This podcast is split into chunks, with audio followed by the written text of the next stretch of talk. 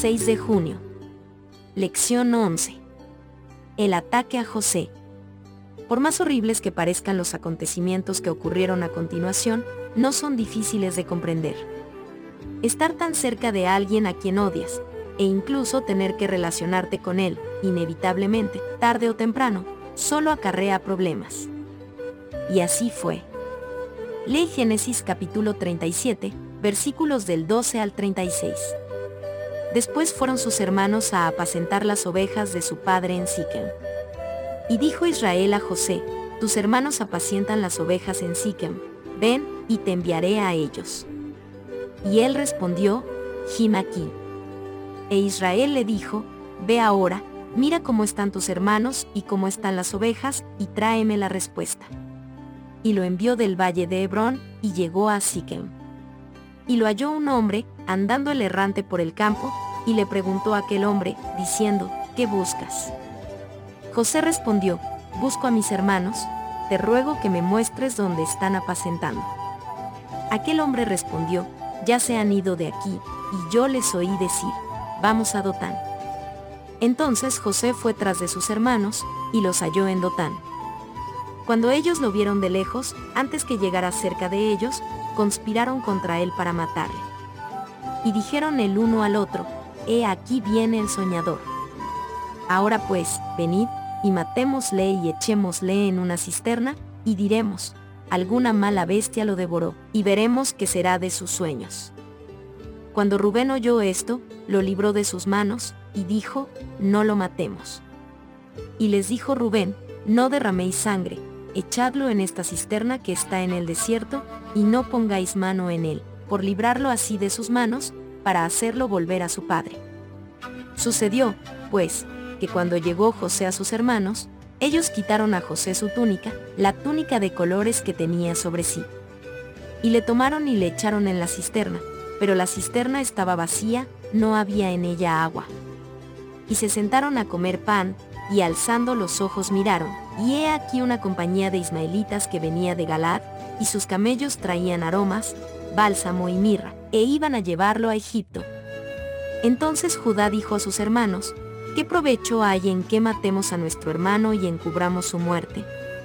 Venid y vendámosle a los ismaelitas, y no sea nuestra mano sobre él, porque él es nuestro hermano, nuestra propia carne. Y sus hermanos convinieron con él. Y cuando pasaban los madianitas mercaderes, sacaron ellos a José de la cisterna, y le trajeron arriba, y le vendieron a los ismaelitas por veinte piezas de plata. Y llevaron a José a Egipto. Después Rubén volvió a la cisterna, y no halló a José dentro, y rasgó sus vestidos. Y volvió a sus hermanos, y dijo, el joven no parece, y yo, ¿a dónde iré yo? Entonces tomaron ellos la túnica de José, y degollaron un cabrito de las cabras, y tiñeron la túnica con la sangre. Y enviaron la túnica de colores y la trajeron a su padre, y dijeron, esto hemos hallado, reconoce ahora si es la túnica de tu hijo, o no. Y él la reconoció, y dijo, la túnica de mi hijo es, alguna mala bestia lo devoró, José ha sido despedazado. Entonces Jacob rasgó sus vestidos, y puso cilicio sobre sus lomos, y guardó luto por su hijo muchos días. Y se levantaron todos sus hijos y todas sus hijas para consolarlo, mas él no quiso recibir consuelo, y dijo, descenderé enlutado a mi hijo hasta el Seol. Y lo lloró su padre. Y los madianitas lo vendieron en Egipto a Potifar, oficial de Faraón, capitán de la guardia que nos enseña esto acerca de lo peligroso y malvado que puede ser el corazón no regenerado y lo que nos puede llevar a hacer a cualquiera de nosotros. Los hermanos odiaban a José porque estaban celosos del favor de Dios. Hechos capítulo 7, versículo 9, un favor que se confirmará en cada paso del siguiente curso de los acontecimientos. Cuando José se extravía, un hombre lo encuentra y lo guía, Génesis capítulo 37, versículo 15. Cuando los hermanos de José planean matarlo, Rubén interviene y sugiere que, en vez de eso, lo arrojen a un pozo, Génesis capítulo 37, versículos del 20 al 22. Es difícil imaginar el tipo de odio que se expresa aquí, especialmente hacia alguien de su propia casa. ¿Cómo pudieron estos jóvenes haber hecho algo tan cruel? No pensaron, ni siquiera por un momento, en cómo esto afectaría a su padre. Por más que hubiesen albergado resentimiento hacia su padre porque favorecía a José, hacerle esto a uno de sus hijos era verdaderamente despreciable. Qué poderosa manifestación de cuán malvados pueden ser los seres humanos. Pero algunos de ellos, los hermanos, estaban inquietos. No sentían la satisfacción que habían esperado de su venganza. Pronto vieron acercarse a una compañía de viajeros. Eran ismaelitas procedentes del otro lado del Jordán, que con especias y otras mercancías se dirigían a Egipto.